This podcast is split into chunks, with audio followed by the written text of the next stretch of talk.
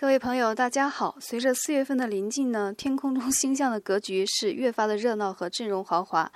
随着今天凌晨两点四十四分母羊座新月加入 T 直角后，随后形成的天明星大十字格局，到四月中的月食、四月底的日食，很多人都觉得这些星象格局很恐怖，会为我们外在的生活带来无法预测的变化。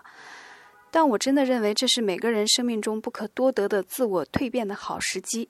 在这些时间点，观察你生命中的事件、梦境，把握这段时间，天空中那道神秘蜕变的大门真的打开了。如果想要在新月许愿的话，那不妨许下与做自己的勇气在一起的心愿。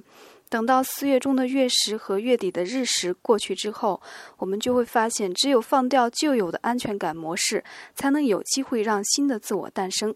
祝福大家！今天请您回复英文字母 V，送您一首好听的歌曲。